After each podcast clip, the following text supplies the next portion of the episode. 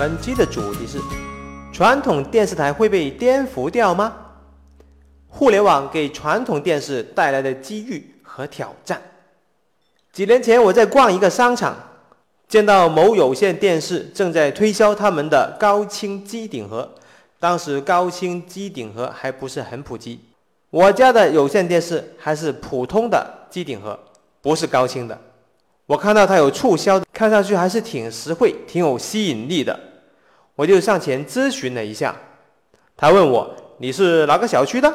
我说：“某某小区。”结果他冷冰冰地回答了一句：“你们小区装不了。”我当时就发愣了，什么叫我们小区装不了？我无法理解。于是我再次跟他确认一下，结果这一次他仍然的是冷冰冰的给了一句。你们小区装不了，而且还给了我一个鄙视的眼神，就好像他们根本就不在乎这单生意。你爱装不装，你想装也不能装，老子根本就不关心。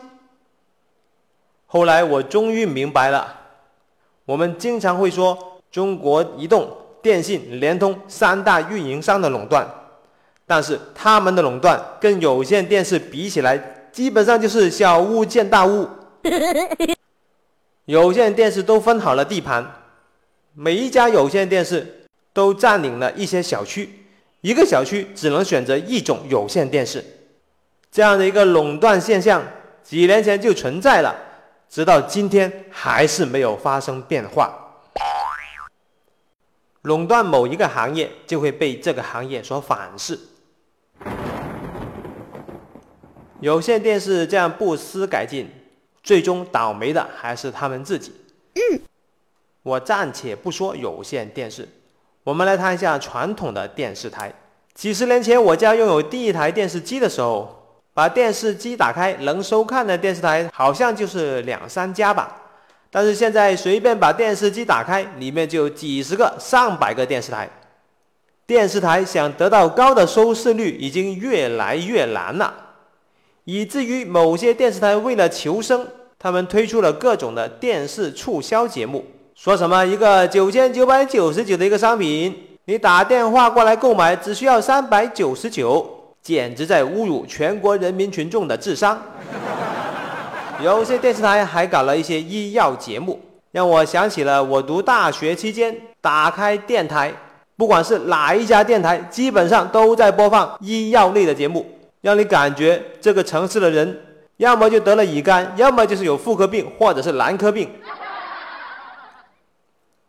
互联网节目已经对传统的电视台产生了巨大的冲击，有各种的视频网站，比方说优酷、爱奇艺、腾讯视频、搜狐视频、小米视频等等。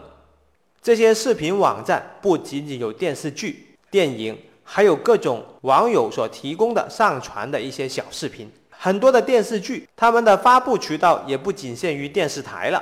他们为了获取更高的、更多的收益，可能会先电视台后互联网的策略。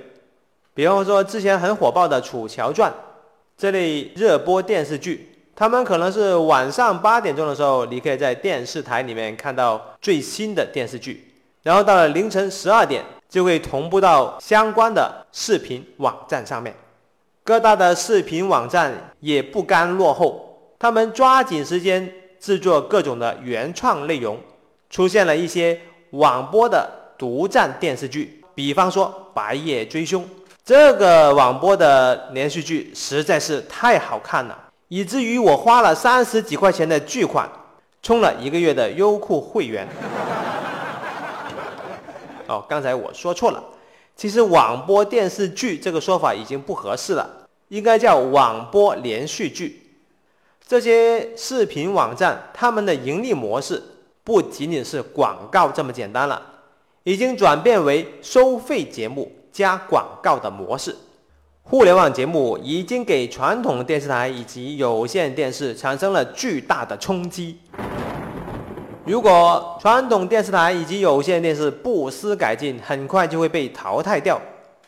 以下是给传统电视台的建议：电视台掌握了这么多资源，手握这么多电视节目，那么你就应该成为原创内容的发布者。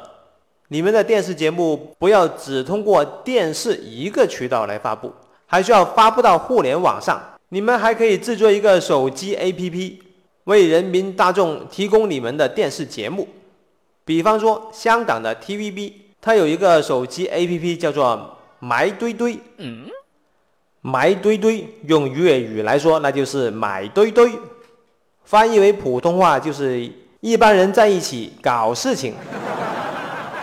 TVB 的这个埋堆堆软件呢，上面有很多 TVB 的经典电视剧。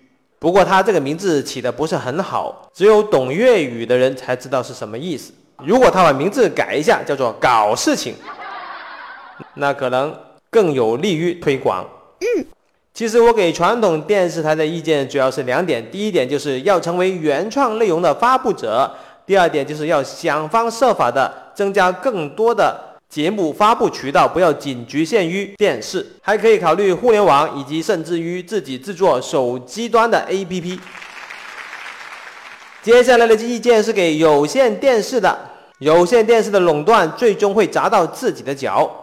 以前刚刚搞有线电视的时候是相当反感的，因为每增加一个机顶盒就要多收一点费用，但现在这个需求已经降低了。我只需要在客厅里面有一个机顶盒就可以了，房间就不需要机顶盒了。我可以在房间里面玩手机。有线电视台不要死抱住这个机顶盒的这条路线，你们还可以考虑提供手机 APP，通过手机 APP 可以收看以及回放各种电视节目。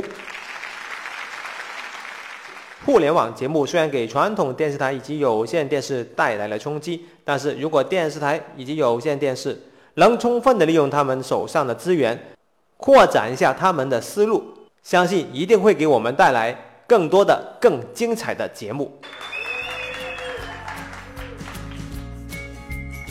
我是大大大火球，互联网的世界精彩纷腾。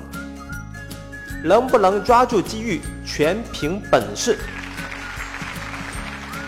感觉不错的话，请点个赞吧。